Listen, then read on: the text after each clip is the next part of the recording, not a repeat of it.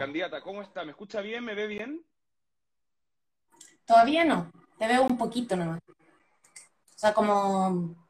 Ahí sí, ahí ya te veo entero. Ahí sí, ya. ¿Me escucha bien? ¿Me ve bien? Sí, ¿y tú a mí? Igual, perfecto. Todo bien.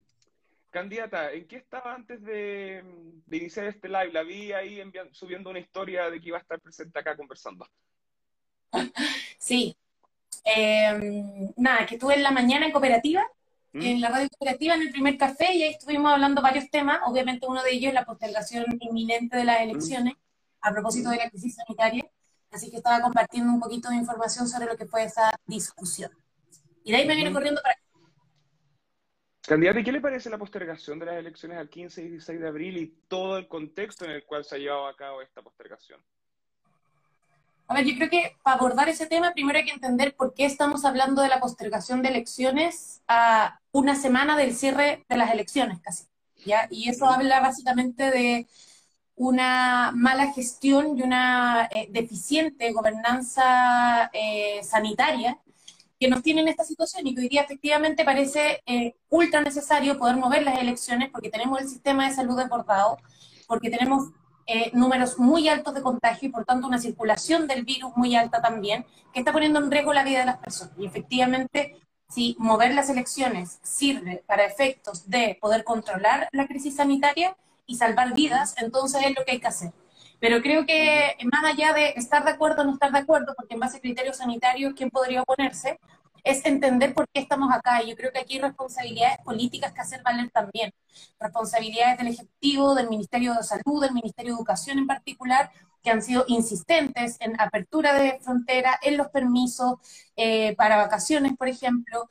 Eh, y por cierto, el ministro de Educación, que hace no mucho atrás estaba insistiendo con las clases presenciales, eh, sin hacer caso, digamos, o sin considerar los números de contagios que hoy día teníamos.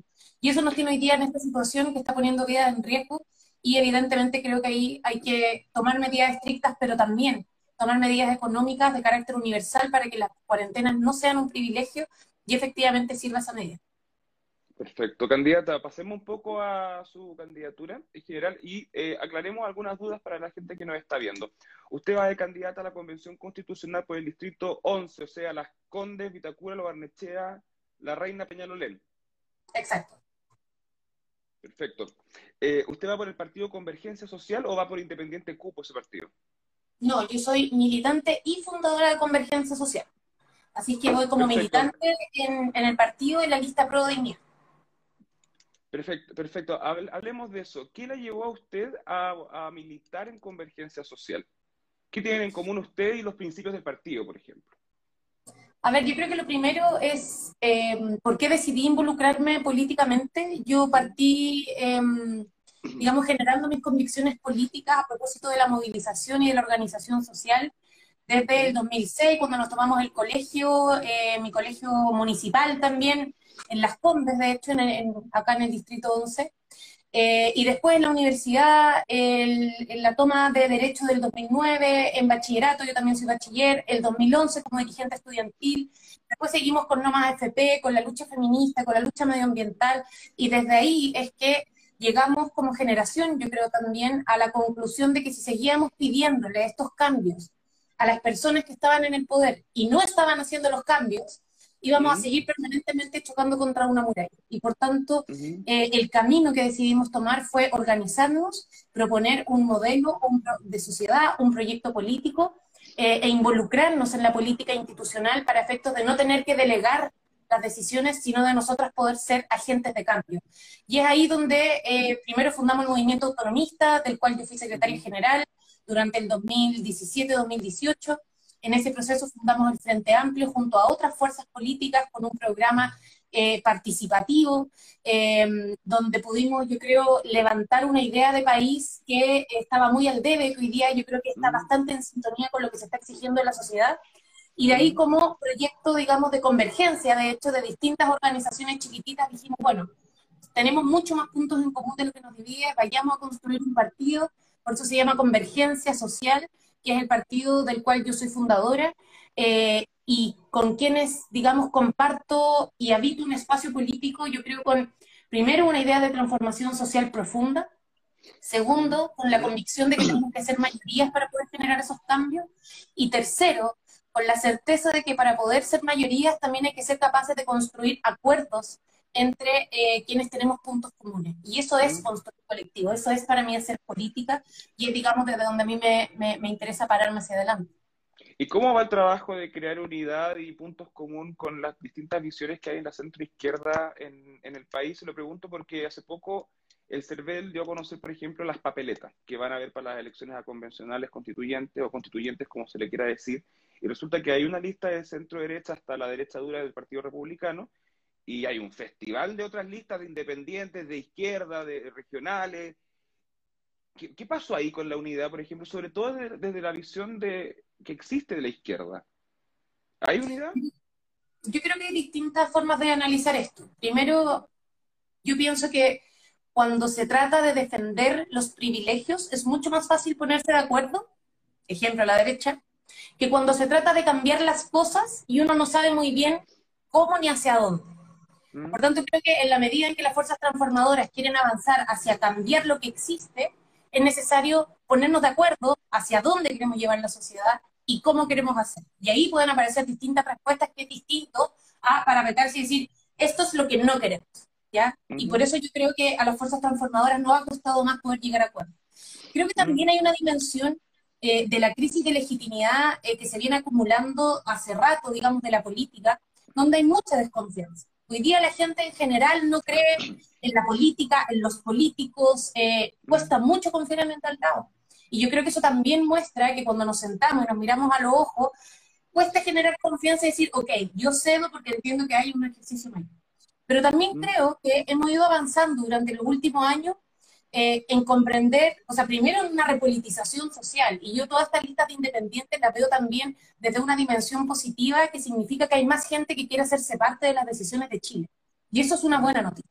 Ahora, la tarea que tenemos que hacer efectivamente para que no tengamos un gobierno de continuidad de Piñera, pero que además tengamos un gobierno que empuje transformaciones, es sentarnos, es tener disposición a eh, construir un proyecto común y empujarlo con confianza y con honestidad hacia adelante. yo creo que ese es un trabajo que no es fácil, pero que lo importante es que esté la voluntad en esa dirección. Ojo, yo siempre esto digo, eh, en la política, la política de alianzas no funciona muy distinto a las amistades o las relaciones afectivas. O sea, se necesitan más de una persona para poder construir una alianza.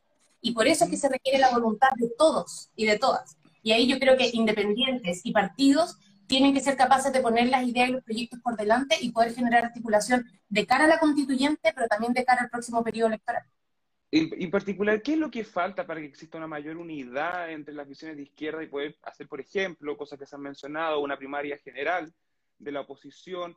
Eh, porque la verdad las conversaciones, por ejemplo, entre el Frente Amplio y la Unidad Constituyente, ex concertación o como quieran decirle, eh, se vienen dando esas conversaciones hace rato pero el tiempo se acaba, ya estamos en año electoral, eh, van a seguir esperando esos puntos comunes y esa honestidad hasta que lleguen las elecciones?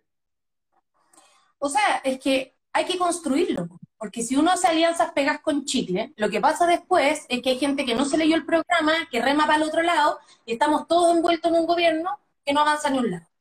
Y eso también sería crítico no solo para los proyectos transformadores, sino para Chile, sobre todo porque vamos a heredar eh, un país bastante eh, dejado en el suelo por parte de este gobierno. Entonces hay que asumir con seriedad y responsabilidad lo que viene. Obviamente esto tiene que ver con tiempo y yo ahí valoro mucho también la disposición que ha tenido, por ejemplo, particularmente el presidenciable de, nuestra, de nuestro sector, que es Gabriel Boric, de empujar esta discusión en términos, ok, nos vamos a sentar y vamos a discutir de programa. No vamos a hacer caretas, no vamos a hacer puntos de prensa donde cada uno dice lo que quiere, nos vamos a sentar y vamos a ver hasta dónde llega la posibilidad de unidad. Y yo creo que hay todas las fuerzas políticas, la DC por un lado, que no olvidemos que hace poquito estaba apoyando eh, la reforma de pensiones del gobierno, por ejemplo, ¿ya? Cuando lo que debiésemos hacer es avanzar en una dirección completamente contraria a lo que se estaba tratando de hacer. La ODC va a tener que tomar una definición de cara al futuro. El PS que también está, digamos, amarrado y no quiere soltar tampoco ni tensionar mucho ese sector, va a tener que tomar una posición también, ni siquiera representar un proyecto histórico de izquierda, o nos vamos a quedar, digamos, en la indefinición de lo que han sido los últimos 30 años. Y por cierto, el Frente Amplio y el Partido Comunista también van a tener que tomar una posición de cómo se avanza progresivamente hacia estas transformaciones profundas. Pero ahí, digamos, yo creo que también no podemos terminar en una alianza donde todos decimos, ya, si lo vamos todos juntos y se nos derrumba en la mitad. Creo que eso también sería irresponsable. No, claro, pero por ejemplo, la última vez que no llegaron con un acuerdo muy claro, en, por ejemplo, la segunda vuelta presidencial de Guille Piñera terminó ganando Sebastián Piñera nuevamente, quien pareciera ser, en el caso del Frente Amplio, como el adversario más clave de todo. Entonces, ¿de qué, qué has aprendido, por ejemplo, de ese contexto para poder cómo solucionarlo en la, realidad actual electoral? A ver, ojo, yo creo que Guille, nosotros pusimos la posición de apoyarlo con modificaciones muy pequeñas a su programa. ¿ya? Por ejemplo, la condonación del CAE. La condonación del CAE, del crédito con aval del Estado. Y lo que respondió Guillermo en ese momento fue no. Entonces, yo diría que aquí hay que tener ojo, porque siempre es muy fácil apuntar a uno con la culpa, pero de nuevo, si estamos hablando de proyecto político, aquí se trata de colectivo. Y todos tienen que ponerte su parte. Entonces, ojo, yo no creo que aquí esto se trate de Guillermo era el principal adversario, no, pero creo que también es muy valioso poder poner los temas sobre la mesa y no tener que callarse simplemente. A mí me gusta dar las discusiones de cara a la ciudadanía y que la ciudadanía también sepa qué es lo que está apoyando al momento de dar un voto. En este caso, yo creo que efectivamente es diferente y creo que hay un consenso transversal, con, independencia, con independencia de cuántas candidaturas lleguen a la primera vuelta. Hay, una, hay un consenso transversal de quien sea que esté en la segunda vuelta con un gobierno de continuidad de Piñera, vamos a apoyar a la persona que no permita esa continuidad. Pero lo que no podemos dejar por alto a esta altura del año, que estamos recién en marzo, o sea, bueno, terminando marzo, es demos la discusión que no vamos a poder dar en la segunda vuelta, que es el modelo de sociedad que queremos. Y hoy día sí nos queda tiempo. Y yo quiero que demos esa discusión abiertamente y de manera transparente a todas las personas.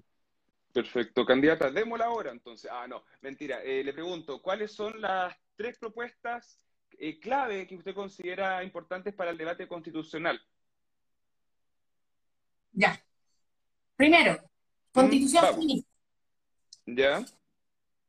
Hablar de constitución feminista hoy día es clave y empujarla con contenidos. Esto no se trata solamente de, eh, digamos, de una lista de demandas o de poner un par de artículos donde diga mujeres. Lo que tenemos que hacer es establecer un enfoque eh, feminista en la Constitución. Y para mí eso significa, uno, definir carácter del Estado, hablar del Estado es hablar de la forma en que nos vamos a organizar socialmente. Y si queremos efectivamente reconocer el trabajo doméstico y de cuidados, tenemos que hablar de los cuidados y de la interdependencia social como un eje rector y organizador de la sociedad. Estado cuidador. Segundo, democracia paritaria. Y hablar de democracia paritaria no es solo en términos formales de que hombres y mujeres estemos igualmente representados en los espacios eh, públicos y privados, sino también establecer un mandato sustantivo de transversalización del enfoque de género en todo el quehacer estatal, en el Ejecutivo al momento de dictar políticas públicas, en el Legislativo al momento de dictar leyes y en el Judicial al momento de dictar sentencias. Como tercer punto para una constitución feminista, para mí es clave que seamos capaces de garantizar que toda persona va a tener soberanía sobre el proyecto de vida que quiera llevar adelante. Y ahí, sobre todo en un día como hoy, que es el Día de la Visibilidad Trans, mm. eh, es fundamental que hablemos de distintos tipos de familias, que no discriminemos por eh, y que protejamos todas las formas de relaciones sexoafectivas, que existamos una cláusula de prohibición de todo tipo de discriminación por orientación sexual, eh, por, por identidad de género, etcétera, y que evidentemente también en otra dimensión aseguremos los derechos sexuales y reproductivos de las mujeres. Ese es un eje que para mí es clave. El segundo eje tiene que ver con derechos sociales garantizados, y esta es una deuda histórica que tenemos en materia de educación, salud, pensiones, vivienda, como mínimos comunes para asegurar una dignidad transversal a todos y todas las personas que habitan nuestro territorio. Democracia. Eh, y cuando hablemos de democracia, no solo tenemos que establecer la distribución del poder al momento de hablar del sistema político, sino además cuáles son los mecanismos de participación ciudadana que vamos a establecer en el proceso constituyente. Porque como yo siempre lo digo, esto no se trata de ser 155 convencionales, eso no va a bastar para dar legitimidad al proceso, tenemos que ser 18 millones de constituyentes. Y eso significa apertura del proceso, ojalá itinerancia de la convención constitucional. A mí me encantaría que la, convención eh, sesionara en cada región del país al menos una vez, que tengamos audiencias públicas, eventualmente plebiscitos para abordar aquellos temas fundamentales que no logran los quórumlarios Y por último punto, como cuarto eje, yo lo divido en cuatro, es una constitución ecológica. Y eso significa hablar hoy día principalmente, yo diría, de no solo un nuevo modelo de desarrollo, sino de la recuperación del agua para poder establecerlo como un bien nacional de uso público y asegurar su acceso como derecho humano. Esos cuatro ejes para mí son fundamentales avanzarlo en la nueva constitución, en el proceso y en el texto que finalmente se ha aprobado. Perfecto, candidata. Vamos al punto de los derechos sociales, que me pareció interesante lo que mencionó, derechos sociales garantizados, como mencionó acá, educación, salud, vivienda. Si no, si no me equivoco. Ah, sí, la profundizo, feliz. no, quiero, tengo una duda, antes de profundizarla tengo una duda en relación a eso. Estos derechos sociales, ¿ya? Eh, ¿Debe el Estado garantizar su acceso o debe el Estado brindar esos derechos? Y seguido eso, ¿esos derechos sociales deben ser gratis? Ya, primero, es clave lo que tú preguntas porque aquí no podemos seguir con la dinámica de la libertad al momento de establecer derechos, sino con, la, con el enfoque de la garantía. ¿ya? Y eso es distinto. Hoy día tenemos garantía de acceso, no de prestación, lo que básicamente se traduce en una falsa libertad de poder elegir simplemente dónde me atiendan la salud y qué colegio elijo para mí. Mm. Eso es un enfoque que para mí tiene, eh, no es un enfoque de derechos y en general está marcado por un enfoque de mercado, que creo que es una dimensión que también tenemos que erradicar al momento de hablar de derechos sociales. Por tanto, para mí es la garantía de prestación. Eso puede significar que hayan actores privados, ojo, no significa que todo sea estatal, pero que tiene que haber un estándar público. ¿Y qué es un estándar público? Uno, carácter de gratuidad, digamos, en perspectiva de gratuidad universalidad. Eso quiere decir que todas las personas pueden tener acceso a un estándar de calidad común, ¿ya? Tercero, estándares de calidad que podamos establecer o mandatar a que se establezcan, eh, porque no podemos, el Estado no puede estar financiando cualquier tipo de clínica privada o cualquier tipo de educación si es que, por ejemplo, tiene sesgo eh, dogmático respecto a la salud sexual y reproductiva o a las investigaciones que se puedan hacer en términos de libertad de generación de conocimiento. Por tanto, sí, creo que tienen que ser gratuitos. Creo que la educación, la, la, salud y la vivienda debiese avanzar hacia la gratuidad o hacia aspectos que no vayan ligados a, a, los subsidios simplemente que terminen generando dimensiones de mercado. Y creo que un cuarto eje que también caracteriza a lo público es la no discriminación. Por tanto, pueden haber proyectos educativos distintos en materia de educación, pero tienen que tener estos estándares para que puedan ser considerados como parte del sistema público y, por tanto, considerados para efectos de financiamiento.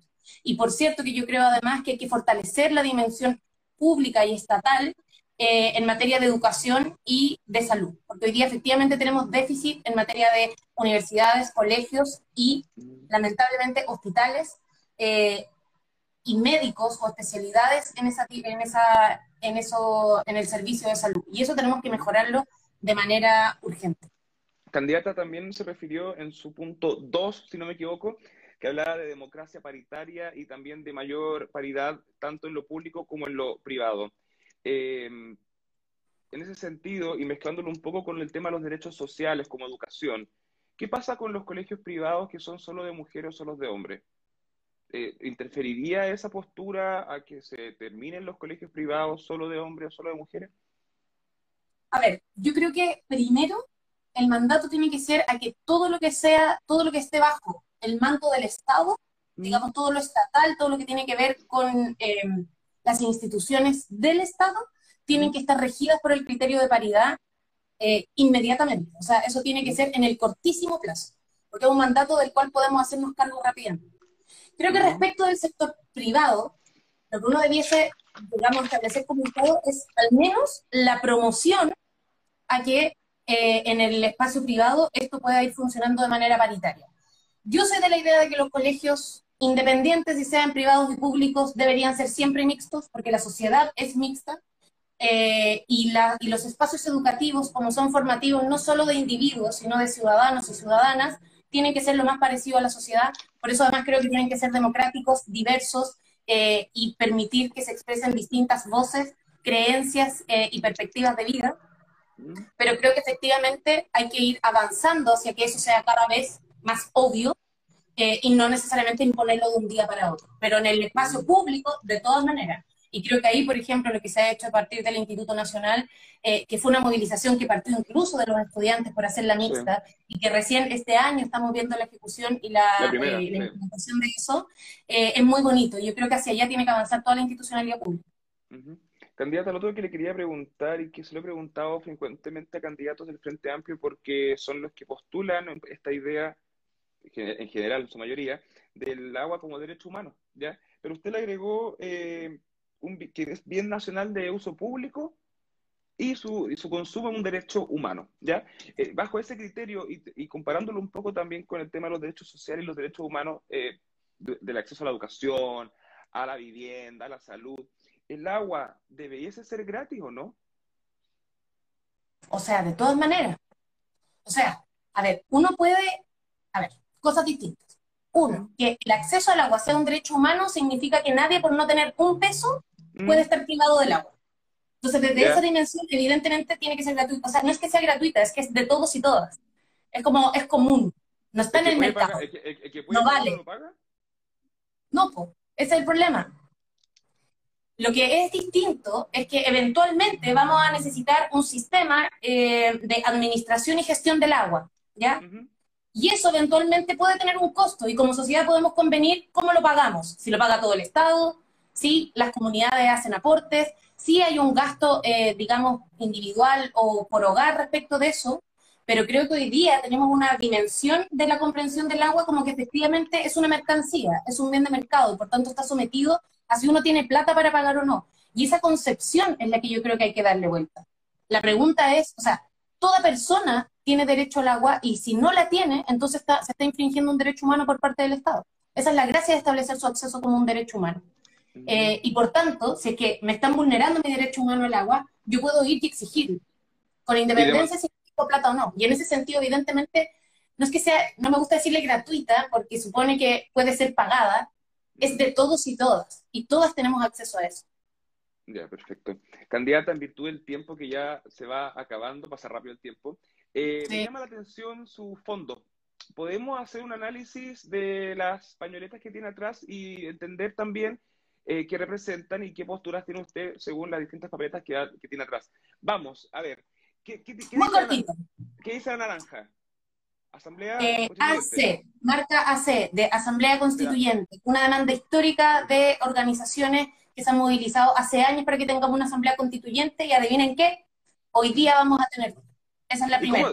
¿Y cómo, recibe la crítica que hubo en su momento de que esta convención constitucional, esta elección, no era lo que la gente pedía supuestamente la asamblea constituyente, que esto fue un arreglo entre cuatro paredes? A ver, yo creo que la gente es una entelequia que es bien diversa. Yo mm. soy de la gente que cree que este es un proceso histórico y muy valioso. Hay otra gente que cree que esto es una traición y que así todas las elecciones también. Pero bueno, cada uno con lo suyo. Y hay gente como la de Marta Acer, que está muy contenta también con el proceso y que lo celebraron. De que el acuerdo como hito fundacional eh, pudo haber sido mejor. Eh, a mí me gustaría una asamblea constituyente con características ciertamente distintas, obvio. Obvio que sí. Y si yo fuera gobierno, hubiese invocado o convocado una asamblea constituyente en otros términos. Pero para las condiciones en las que estamos, para mí esto es un proceso y es una ganada del pueblo. Y yo lo voy a defender así hasta el fin. ¿Confía en el proceso? Confío en el proceso, pero, porque confío en el pueblo de Chile, en los pueblos que habitan nuestro territorio. Vamos con el verde. Eh, este verde chiquitito es de Friday for Future, que es de ah, las últimas movilizaciones que se hicieron previo al estallido social, que fueron muy convocadas además por la juventud de nuestro país, que fueron buenos protagonistas de, ojo, tenemos una lucha climática, o sea, una crisis climática de la cual tenemos que hacernos cargo hoy, porque si no, no vamos a tener nada para mañana. No más AFP. No más AFP. Demanda clara que nos obliga a avanzar hacia un sistema de pensiones que tenga la solidaridad en el centro intra e intergeneracional y con perspectiva de género. ¿Y esa propuesta que usted sugiere en reemplazo de NOMA FP podría garantizar que, eh, las personas van a recibir una pensión igual o mejor de lo que están recibiendo actualmente con la AFP? De todas maneras. Y de hecho, lo que dicen los expertos, yo no soy experta, así que aquí estoy citando, y estoy citando, por ejemplo, a Fundación Sol, eh, donde si queremos mejorar las pensiones hoy, lo que necesitamos no es subir, digamos, la capitalización individual, es asumir un fondo de uso colectivo para poder distribuirlo. Es decir, que las cotizaciones que yo, como generación que no requiere pensiones, no se queden en un rincón, digamos, donde no le sirven a nadie, sino que vayan a las pensiones de quienes hoy día lo necesitan. ¿Por qué? Porque cuando yo necesite jubilación, va a haber otra persona como yo que va a poder aportar a las mías. Así se puede mejorar de manera eh, eh, hoy día mismo las pensiones. Y por eso es que es tan importante que esta reforma que está dando vuelta respecto a las pensiones, 6%, aunque yo creo que debería ser más, pero al menos el 6% extra vaya derechamente a la dimensión del aporte solidario. Mm. Perfecto. Vamos a la última, esa es la bandera trans, si no me equivoco. Exacto, es de la identidad de género y hoy día es muy importante, Día de la, eh, de la visibilidad trans. Y arribita tengo, obviamente, mi banderín feminista ah, por el aborto libre, ah, gratuito y seguro. Y la banderita de convergencia social, que además es morada porque somos un partido feminista, con grandes desafíos para ser efectivamente feminista, pero con un frente feminista muy fuerte en el cual yo participo y que empujamos permanentemente para que nuestro partido sea una voz clara de la lucha que damos nosotros. Candidata, y cuando eran los movimientos sociales, por ejemplo, el, digo, el estallido social del 18 de octubre, ¿usted iba con todas las pañoletas o iba con algunas nomás? no, iba con algunas nomás. Ah, de hecho, algunas me fui comprando en ese proceso, yo diría. ¿Y cómo toma Pero uso más, uso más la verde, la, la feminista. Esa la, llevo siempre en mi Eso, ¿cuál es la que más utiliza? La, la, feminista, la del aborto, sí. Ya, ¿y, ¿y, por qué la pone? Yo he visto muchas personas que en general usan la del aborto, la, la pañoleta verde, en, el puño, o sea, en la muñeca, y no en el cuello. ¿Hay una razón en particular? Yo solo porque transpiro mucho, por tanto, ah, mientras menos elementos tenga como cerca de mi cara, me veo mejor. Entonces, como tener algo acá en el cuello me hace transpirar, me veo horrible, la uso mejor en la muñeca, que también transpira, pero pasa más tiempo. Ya, perfecto. Ya, candidata, eh, me queda una duda, una duda. ¿Cuál es su eslogan? Porque a mí, a mí me gusta analizar campañas. ¿Cuál es mi eslogan? Yo diría que tengo varios, pero el que estamos usando últimamente es escribamos juntos y juntas el nuevo chip. Ya. Pero tengo otro si no te gusta. Tengo, no, no, no muchos y muchas este 11 de abril, pero ya no existe esa fecha, así que bueno. No, es que, no, es que me parece bien, o sea, porque he visto algunas aberraciones de la madre tierra, pero insólitas. Pero también he visto originalidad y le quería comentar un poco eso. Ahora, sobre todo su postura sobre el medio ambiente, la crítica que hay a la contaminación, etcétera, eh, candidatos han innovado ya en la forma de hacer eh, propaganda en la calle. Y estuve viendo sus palomas vivas. Eh, ¿cómo, ¿Cómo ha funcionado eso? Para los que no saben, la candidata, la paloma se mueve, o sea, es ella básicamente. ¿Cómo, cómo, cómo funciona? ¿Ha sido efectivo? Ha sido efectivo, fíjate. De hecho, yo creo que ha sido de nuestras publicaciones que más interacciones ha tenido. Porque efectivamente dijimos, desde el principio dijimos, no vamos a hacer palomas porque uno, son caras, dos, la gente las rompe, eh, tres, contaminan mucho, pero después empezamos a ver que estaba todo lleno de palomas, entonces nos desesperamos, entonces hicimos estos cartelitos que dicen, yo soy voluntario, nadie me paga y estoy aquí apoyando a Constanza Chonca, y decidimos darle vida. Así que hemos hecho varios palomazos antes de la cuarentena, claro, con nuestros voluntarios y voluntarias que van y hacen grabaciones y se paran, el otro día se pararon en la rotonda Atena, y recibían bocinazos y gritos de aguante, porque es una forma divertida y distinta de, de hacer las cosas. Perfecto. Constanza Schonhout, ¿así se pronuncia? Schonhout. Schonhout, candidata a la Convención Constitucional por el Distrito 11 por Convergencia Social. Muchas gracias por su tiempo y disponibilidad. Gracias a ti, Juan. Un abrazo grande. Nos vemos. Chao, chao.